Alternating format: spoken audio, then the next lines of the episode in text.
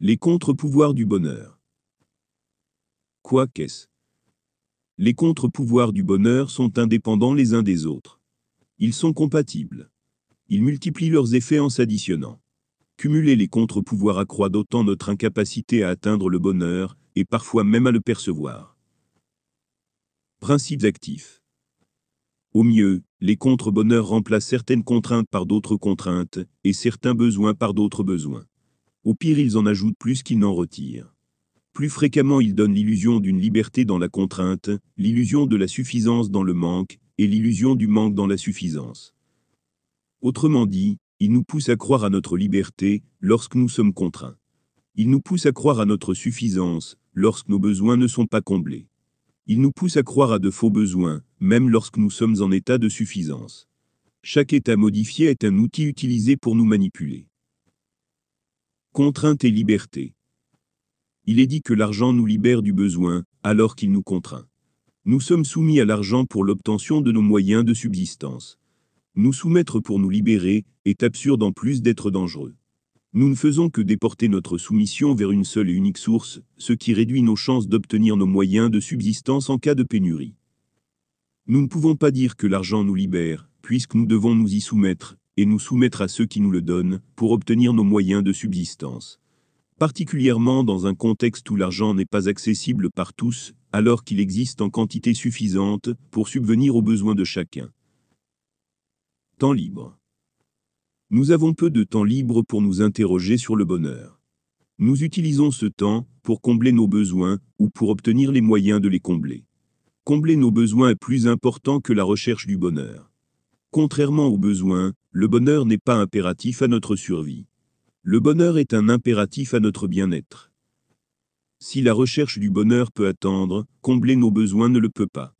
Combler nos besoins nous rapproche du bonheur, alors que la recherche du bonheur ne comble pas nos besoins. Au mieux le bonheur est la conséquence des besoins comblés. Accroître le manque et limiter l'accès à nos besoins réduit le temps que nous pouvons consacrer à solutionner le problème du manque depuis ses causes. Notre temps est accaparé par la recherche des moyens nécessaires pour combler nos besoins immédiats, particulièrement lorsque de faux besoins entrent dans nos vies. Les manipulations remplacent le mot pourquoi par le mot comment. Autrement dit, nous passons notre temps à chercher comment combler un besoin, sans chercher à comprendre pourquoi nous avons ce besoin. Le pourquoi est la volonté occultée des manipulateurs. La majorité de nos besoins répondent aux choix dirigés des industriels, des politiciens, des capitalistes et des lobbyistes. Le problème est le manque. Pourquoi est la cause du manque? Le besoin est la conséquence, le symptôme. Ne pas réfléchir à un problème permet difficilement d'y remédier. Nous devons prendre le temps de réfléchir aux causes, quitte à subir un peu plus les symptômes de ce manque, le temps d'en comprendre la cause. Autrement dit, pour trouver la voie du bonheur, nous devons observer les causes de notre malheur, plutôt qu'en constater les effets, quitte à en subir, un peu plus les conséquences, le temps de trouver le chemin. La suffisance par les plaisirs orphelins. Les plaisirs occultent temporairement nos malheurs.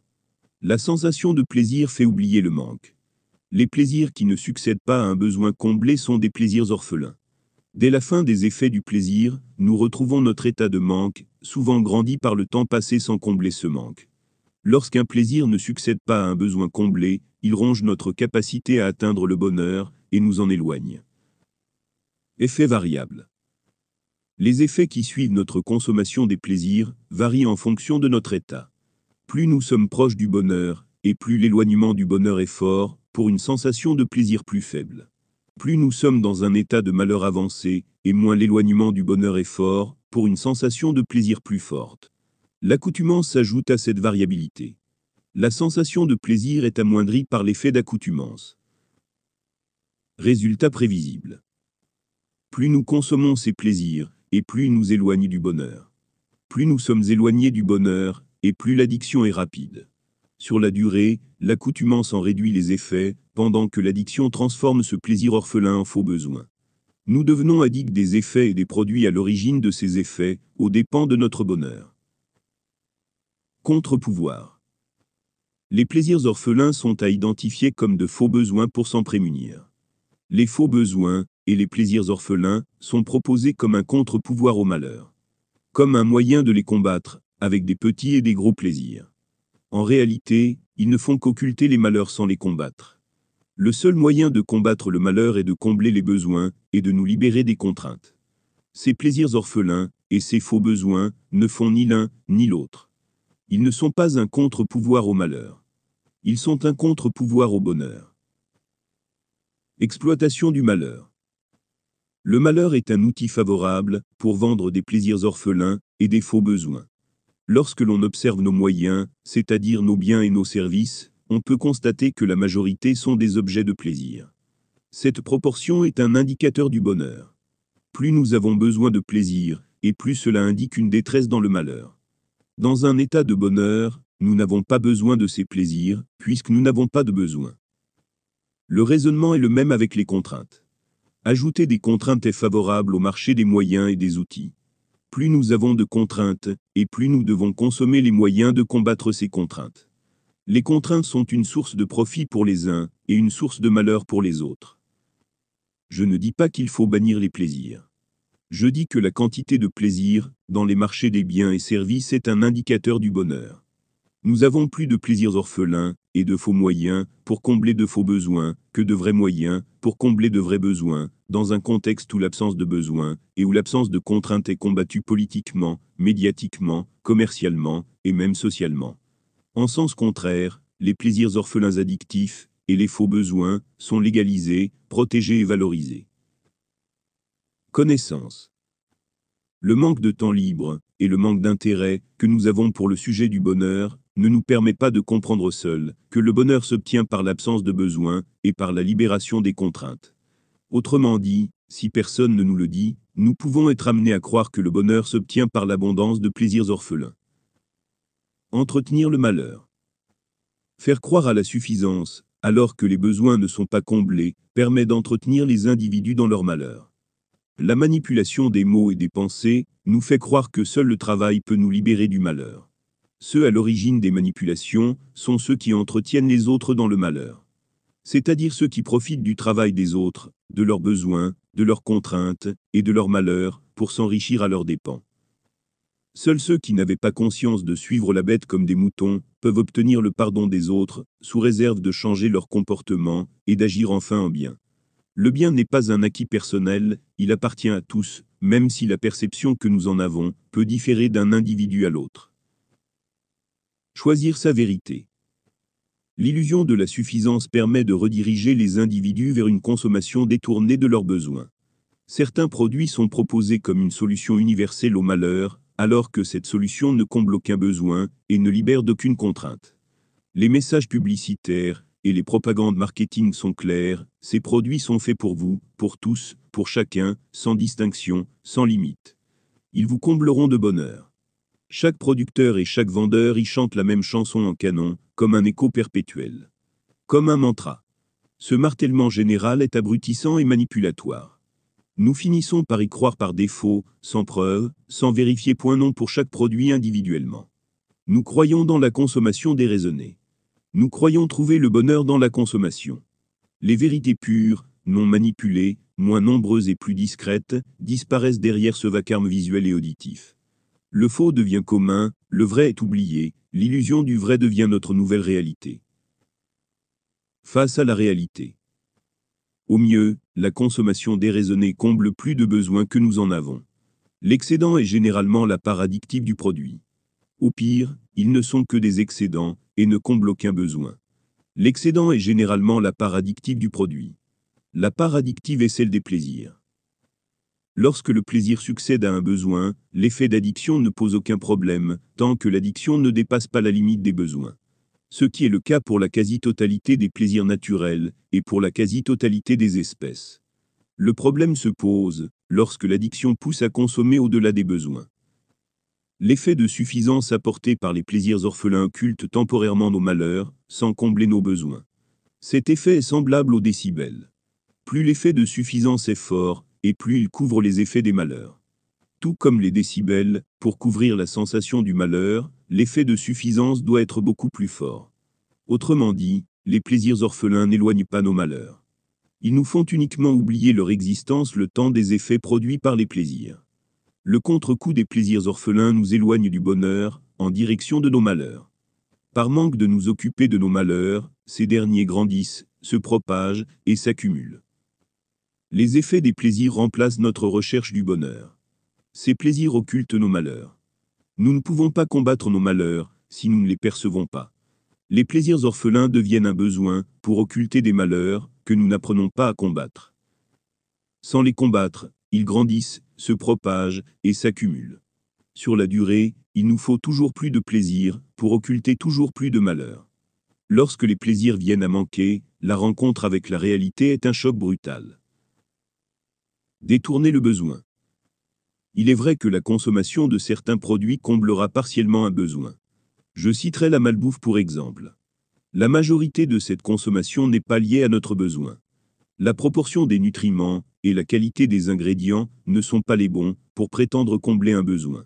Si tel n'était pas le cas, nous n'aurions pas autant de problèmes de surpoids et de maladies diverses et variées dont la cause est l'alimentation.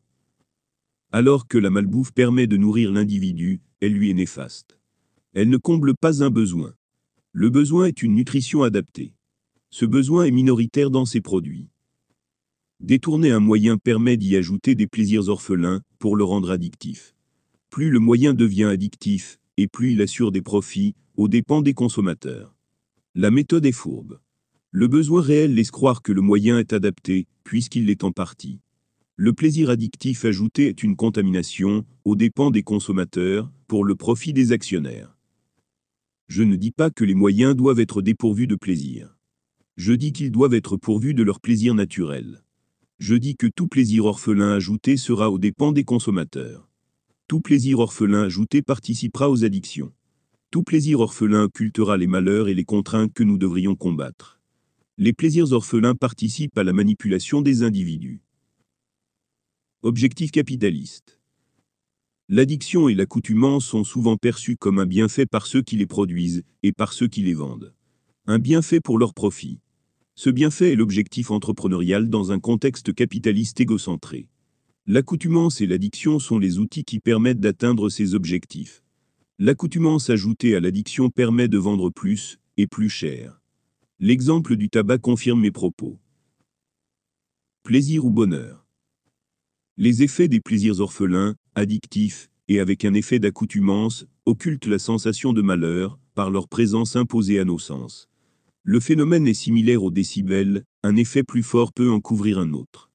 L'occultation des malheurs nous fait croire que le besoin est comblé. Plus nous sommes éloignés de notre bonheur, et plus cela indique que nos malheurs sont grands. Plus nos malheurs sont grands, et plus les plaisirs orphelins peuvent en occulter les effets. Plus les malheurs occultés sont grands, et plus les effets des plaisirs orphelins nous donnent l'illusion de nous rapprocher du bonheur. Lorsque nous sommes loin de notre bonheur, un petit plaisir orphelin est capable d'occulter une grande part de nos malheurs. Cette réaction proportionnée favorise l'adoption des plaisirs orphelins, là où débute notre addiction. Plus nous sommes proches du bonheur, et moins nous avons de malheurs à occulter. Moins nous avons de malheurs à occulter, et plus les effets d'addiction sont importants comparativement aux plaisirs ressentis. Moins nous ressentons les effets des plaisirs, et moins nous sommes attirés par leur consommation. Le bonheur n'est pas favorable au marché des plaisirs orphelins. Plus nous sommes proches du bonheur, et plus le contre-coup nous en éloignera. Si nous sommes à un pas de notre bonheur, et qu'un plaisir nous en éloigne d'un pas de plus, alors nous nous retrouvons deux fois plus éloignés de notre bonheur. Alors que si nous sommes à 100 pas de notre bonheur, un pas de plus est presque imperceptible. J'utilise fréquemment le mot coût, avec T, au lieu du mot coût, avec un P, car il s'agit bien d'un coût que nous payons. Dans mes exemples de malbouffe, nous payons ce coût avec notre santé. Autrement dit, les plaisirs orphelins nous éloignent plus du bonheur qu'ils nous en rapprochent. Pour un même niveau de plaisir, plus nous sommes proches de notre bonheur, et plus la conséquence des plaisirs consommés nous en éloignera. Plus nous sommes éloignés, et plus nous en deviendrons addicts rapidement. Il existe toujours des exceptions, principalement lorsque la première des forces de l'addiction est de faire oublier son existence. Ne pas connaître les risques est un risque.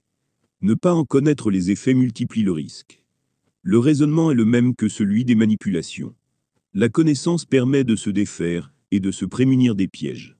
Avec pour difficulté supplémentaire que les plaisirs orphelins agissent souvent sur le corps, avec des effets difficiles à surmonter sur la durée, dès lors que nous nous sommes fait piéger. Détresse. Passer un certain seuil dans la direction du malheur, la courbe progressive des effets s'inverse. Passer ce seuil, la consommation des plaisirs orphelins nous rapproche du bonheur, pendant que l'occultation des malheurs se fait de moins en moins ressentir. Ce seuil est celui de la détresse. Plus nous nous enfonçons dans la misère, et plus les plaisirs orphelins remplacent nos besoins, et nous enfoncent plus encore dans la misère. C'est le cas des drogues. Se passer de ces drogues nous apparaît plus néfaste que les conséquences de leur consommation.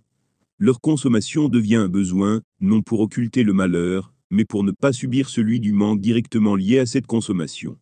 L'effet de manque devient similaire à celui de manger. Pour comprendre le manque ressenti par les consommateurs de drogue, il suffit de se passer de manger. Ceci explique en partie la difficulté de décrocher de cette accoutumance, et pourquoi les drogués délaissent les autres besoins au profit du faux besoin devenu prioritaire. Dans cet état de détresse, la consommation du plaisir orphelin remplacée par un faux besoin, il n'est plus question de sensation de plaisir, uniquement un soulagement face au manque. La détresse est le marché le plus contrôlable qui soit, puisque ceux qui en sont les distributeurs contrôlent l'accès à un besoin irrépressible. Le marché des drogues illégales n'est pas le seul marché de la misère. Tout ce qui est devenu un besoin, sans être fondamentalement un besoin, fait partie de ce marché. Contrôle, pouvoir et contre-pouvoir. Les faux besoins varient d'un individu à l'autre. Nous y sommes tous soumis. Les contextes politiques, économiques, sociaux et médiatiques nous y soumettent. Ces outils sont pervertis, dénigrés, manipulés, transfigurés plus encore. La politique n'est plus la politique, elle est devenue un jeu de pouvoir. Il ne s'agit plus de politiciens, mais d'acteurs dans un jeu de rôle. L'économie n'a jamais été organisée par les économistes. L'économie fait partie des jeux de pouvoir, avec des acteurs économiques qui présentent un rôle loin de ce qu'ils sont en vérité. Ils montrent une réalité imaginaire, loin de leur réalité propre, et encore plus loin de la réalité factuelle. Le contexte social est devenu une hiérarchie de rang social, régie par des titres, pour définir les individus les plus riches, comme étant ceux les plus importants, et les plus méritants. Le journalisme a été remplacé par une médiatisation dépourvue de sens critique, relatant les faits qui leur sont imposés, sans en vérifier la stricte exactitude, tant dans le contenu que dans la logique du propos lié au contenu. Le journalisme a été remplacé par des émissions de variété manipulatoires proposant des contenus d'actualité. Dans ce propos, je ne parle pas des exceptions. Je parle des contextes, et en conséquence, je parle de ceux qui font de ces contextes ce qu'ils sont. De nos jours, et depuis longtemps, peut-être depuis toujours, les exceptions font partie de ceux qui résistent aux actions manipulatoires des égocentrés. Seules les sciences et la philosophie peuvent encore rétablir les contextes. Ces outils sont délaissés, et de plus en plus délaissés, pervertis, dénigrés, et plus encore à tel point que la philosophie n'a plus de contexte. Les sciences et la philosophie sont l'ennemi actuel des manipulations, le dernier rempart. Les autres outils sont déjà tombés, pervertis et transfigurés, pour devenir un outil de manipulation qui ne ressemble à rien à ce qu'il devrait être. Les sciences et la philosophie subissent aussi ces attaques sur leur intégrité structurelle, mais elles ne sont pas encore complètement soumises aux manipulations. Je restreins mes propos à celles qui ne servent pas les contextes que nous avons perdus. Autrement dit, je vais prendre le risque de parler au nom du peuple, de manière pragmatique, analytique, et sans aucune forme de prétention mal placée. Notre politique, notre économie, notre sens de social, et nos médias, sont tombés aux mains d'un ennemi qui ne souhaite pas notre bien.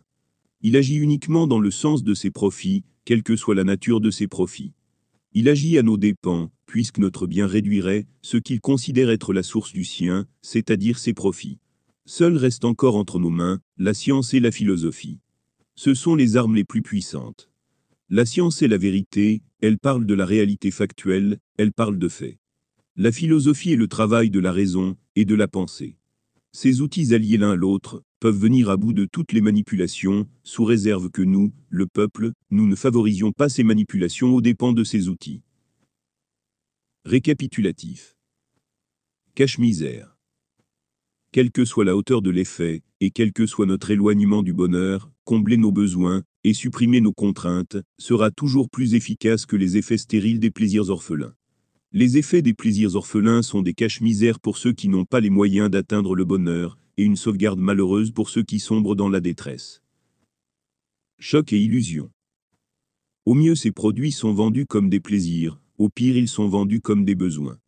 Les faux besoins sont des plaisirs déguisés en besoins. Ils sont consommés avec la croyance qu'ils nous rapprochent du bonheur. Les plaisirs stériles réduisent la perception du malheur. Ils ne comblent aucun besoin. Ils ne libèrent aucune contrainte. Ils sont une illusion.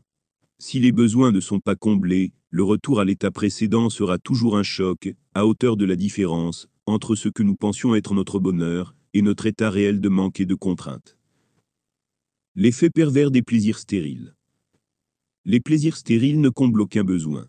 Les plaisirs orphelins injectés dans nos besoins laissent croire à un besoin comblé, dont l'effet de suffisance est toujours insuffisant en comparaison de l'éloignement du bonheur généré par leur contre-coup. Leur coût est un prix existentiel. La consommation de ces plaisirs maintient les individus dans un état de manque perpétuel. Cet état de manque impose de consommer toujours plus, pour toujours moins d'effets, jusqu'à obtenir un effet contraire, mais trop tard, Déjà drogué par les effets illusoires des plaisirs stériles, le retour en arrière apparaît comme un coup plus grand que celui imposé par l'addiction à ces plaisirs. Plus les malheurs sont grands, et plus l'effet est fort. Plus l'effet est fort, et plus l'addiction est rapide. Les productions égocentrées ont pour objectif d'apporter un maximum de plaisir, encadré par une image marketing manipulatoire, pour donner l'illusion de combler un besoin. Les plaisirs ne permettent pas le bonheur, même si certains peuvent temporairement réduire la sensation de malheur, en échange d'une soumission à ces plaisirs, qui nous soumet indirectement à ceux qui nous y donnent accès. Consommer sa liberté. Une première manipulation apporte au mot consommation une étendue qui dépasse sa définition. Consommer prend le sens d'acheter ou de louer, un produit ou un service, pour l'acquérir, et en avoir le profit jusqu'à destruction. Consommer prend peu à peu le sens d'une transaction financière, oubliant son sens premier, qui est la destruction de l'objet. Se reporter à l'annexe, le principe de consommation. Alors que les manipulations visaient les consommations, par manque de plaisir à vendre, les manipulateurs vont jusqu'à faire croire aux individus que le plaisir est celui d'acheter, peu importe quoi. Acheter devient une envie addictive, qui ne peut jamais satisfaire les besoins, puisqu'elle n'en comble aucun. Achète, et tu te sentiras libre. Si tu achètes, alors tu es libre. Peu importe ce que tu achètes. La manipulation des mots et des pensées nous contraint à acheter pour nous sentir libres. Puis profiter de l'achat pour accroître l'effet de plaisir et laisser supposer que cet achat est bien à l'origine de ce plaisir. Même les plaisirs stériles sont dévorés par cette manipulation. L'objectif de cette manipulation est de nous enfermer dans la contrainte d'une illusion figée autour des plaisirs stériles, occultant nos malheurs derrière la puissance de cette illusion, auquel cette manipulation donne l'apparence des moyens nécessaires pour combler nos besoins. Notre malheur s'en retrouve masqué derrière les effets des plaisirs, pendant que nous supposons agir dans le sens du besoin, alors que nous nous dirigeons en sens opposé. Ces illusions du bonheur provoquent addiction et accoutumance. Le contre-coup du retour à la réalité nous fait nous sentir comme des miséreux existentiels, c'est-à-dire comme de pauvres merdes. Cette sensation nous incite à retourner vers l'illusion du contraire. L'achat, l'acquisition et la consommation ne nous dirigent pas vers le bonheur. Le bonheur est l'absence de besoin et l'absence de contrainte. S'il peut être nécessaire de consommer pour combler un manque, dans l'objectif de se libérer d'un vrai besoin. Cela ne signifie pas que consommer n'importe quel moyen engendrera un effet similaire. Autrement dit, pour être heureux il peut être nécessaire de consommer. Mais consommer ne rend pas nécessairement heureux. Le réactif n'est pas la consommation, mais le manque à combler. Lorsque ce manque est une manipulation ou une illusion, il suffit de reconnaître cette illusion ou cette manipulation pour choisir d'oublier le manque imposé, qui n'existe que suite à notre persuasion de son existence. Malheureusement, si nous plongeons trop profondément dans les profondeurs des plaisirs orphelins, les illusions deviennent réalité. Dans ces conditions, ce qui n'était pas un besoin, le devient, au dépens de notre liberté de choisir entre nos besoins existentiels et les plaisirs addictifs. Combler nos besoins est à notre profit, alors que succomber aux plaisirs orphelins est généralement au profit des manipulateurs. Généralement, pas systématiquement. Il est possible de trouver des plaisirs orphelins en dehors du contexte économique et financier. Succomber à ces plaisirs nous soumet à ceux qui les exploitent pour nous manipuler. Tous ont pour objectif premier leur profit, quelle que soit la nature de leur profit. Nous sommes de simples outils, intégrés dans la hiérarchie des événements hiérarchie imposée par la méthode requise pour aboutir à ses profits. Malheureusement, notre soumission au salaire nous impose de participer à la manipulation des individus qui les maintient dans l'illusion du bonheur. Autrement dit, nous y sommes tous soumis, puisque nous participons tous à nous y soumettre les uns les autres. sauf rares exceptions. Ces exceptions sont rares, puisqu'y être soumis favorise la banalisation et l'acceptation générale de ces manipulations. Le bonheur nécessite de se libérer des contraintes, plus particulièrement de celles qui nous donnent l'illusion d'une liberté dans la contrainte. Le bonheur nécessite de se libérer des besoins, plus particulièrement de ceux qui ajoutent des addictions à mesure qu'ils sont comblés. Pour contrer l'illusion du bonheur par le profit, je dirais, partage les excédents de tes besoins, et tu te sentiras à la fois libre et grand. Je ne dis pas de donner, je dis de partager. Le partage peut créer de l'emploi, et créer de grands projets sur des risques financiers élevés. Je ne dis pas de soumettre plus en exploitant le partage. Je dis d'offrir des moyens à ceux qui en ont besoin, au lieu de miser sur les entreprises cotées en bourse, qui n'en ont aucun, et certainement pas, le besoin que nous achetions des actions sur le marché secondaire. Parenthèse à manger. Manger de la malbouffe ne comble pas entièrement un réel besoin. Le besoin n'est pas uniquement un apport calorique. Le besoin est un apport équilibré de nutriments, en rapport à un métabolisme qui nous est propre, même s'il est similaire à celui des autres. La malbouffe déséquilibre vos apports. Seule la partie comblée des besoins nous rapproche du bonheur, pendant que le déséquilibre nous en éloigne. Sans oublier les conséquences tardives et les conséquences des conséquences le prix à payer sur la durée est souvent plus élevé que notre a priori immédiat. Le prix du malheur. Le seul moyen d'assurer une consommation sans limite est d'imposer un besoin perpétuel. Si les manipulations ne sont pas suffisantes pour empêcher les individus de combler leurs besoins, ce qu'il est possible de faire avec un choix judicieux dans nos consommations, alors la solution consiste à créer du besoin. C'est-à-dire à créer du malheur, pour produire et nous vendre les moyens de nous en défaire. Confusion des genres. Créer un besoin n'est pas à confondre avec l'exemple de Nestlé. Les dirigeants veulent créer un barrage, récupérer l'eau et la revendre à ceux à qui elle appartient déjà. Ici, il s'agit de s'approprier les moyens naturels des autres pour le leur revendre. Ici, il s'agit de prendre l'accès au bonheur des autres pour le leur revendre. Concurrence légale aux dépens des peuples. Les produits sains, qui comblent des réels besoins, sont face à une concurrence déloyale. La manipulation est autorisée pour vendre ce qui ne serait jamais acheté sans ces manipulations. Manipuler est actuellement légal. Devant l'émergence de cette libre manipulation, les marchés sains, ceux qui produisent et vendent les réels besoins n'ont pas trouvé d'autre moyen que d'exploiter les mêmes méthodes pour perdurer. Ils exploitent les outils des pires pour agir en pire, alors qu'ils sont les meilleurs. Agir en mal, pour combattre le mal ne fait qu'ajouter du mal. Les meilleurs s'y perdent facilement ils finissent par observer uniquement les résultats sans tenir compte que ces méthodes favorisent les pires sur la durée. Le bio a réussi à se populariser avec ses méthodes au prix d'une agriculture bio-industrielle de moindre qualité, au prix de labels contrôlés par une économie capitaliste, au prix de normes détournées par le commerce international, au prix d'une manipulation des pensées, etc. Utiliser les mêmes armes, que les pires n'est pas un commerce de concurrence loyale, lorsque ces armes sont aux dépens du peuple, et aux dépens de la qualité des productions sur les marchés. Ce n'est pas une concurrence loyale, si cela impose aux meilleurs de devenir identiques aux pires. Conclusion. Le manque dans la suffisance. Faire croire au manque, lorsque nous sommes en état de suffisance, permet d'accroître les achats et les consommations, sans augmenter notre bonheur. Au contraire, notre soumission aux faux besoins nous en éloigne. Pour obtenir encore plus d'achats et de consommation, il faut simuler le besoin dans un état de suffisance. C'est-à-dire faire croire au malheur dans le bonheur. Cette méthode impose d'exploiter les envies orphelines.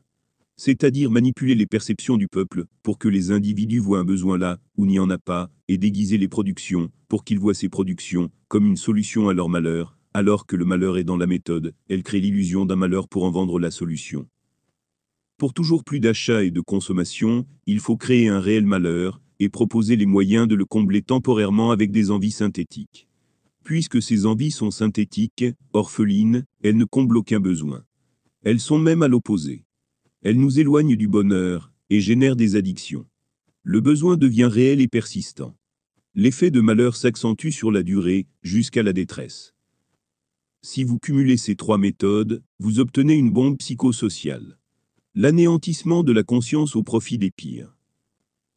À qui est notre vie? Beaucoup d'entre nous seront tentés de refuser mes propos, avec ou sans argument, et quelle que soit la qualité de ces derniers. Rompre l'illusion du bonheur n'a d'agréable que l'effet libératoire, que cette rupture apporte. C'est comme se rendre compte que l'on est le con dans un dîner de cons, référence au film du même nom. Avec en plus une rétrospection sur notre vie faite d'illusions, une vie ni vraie, ni fausse.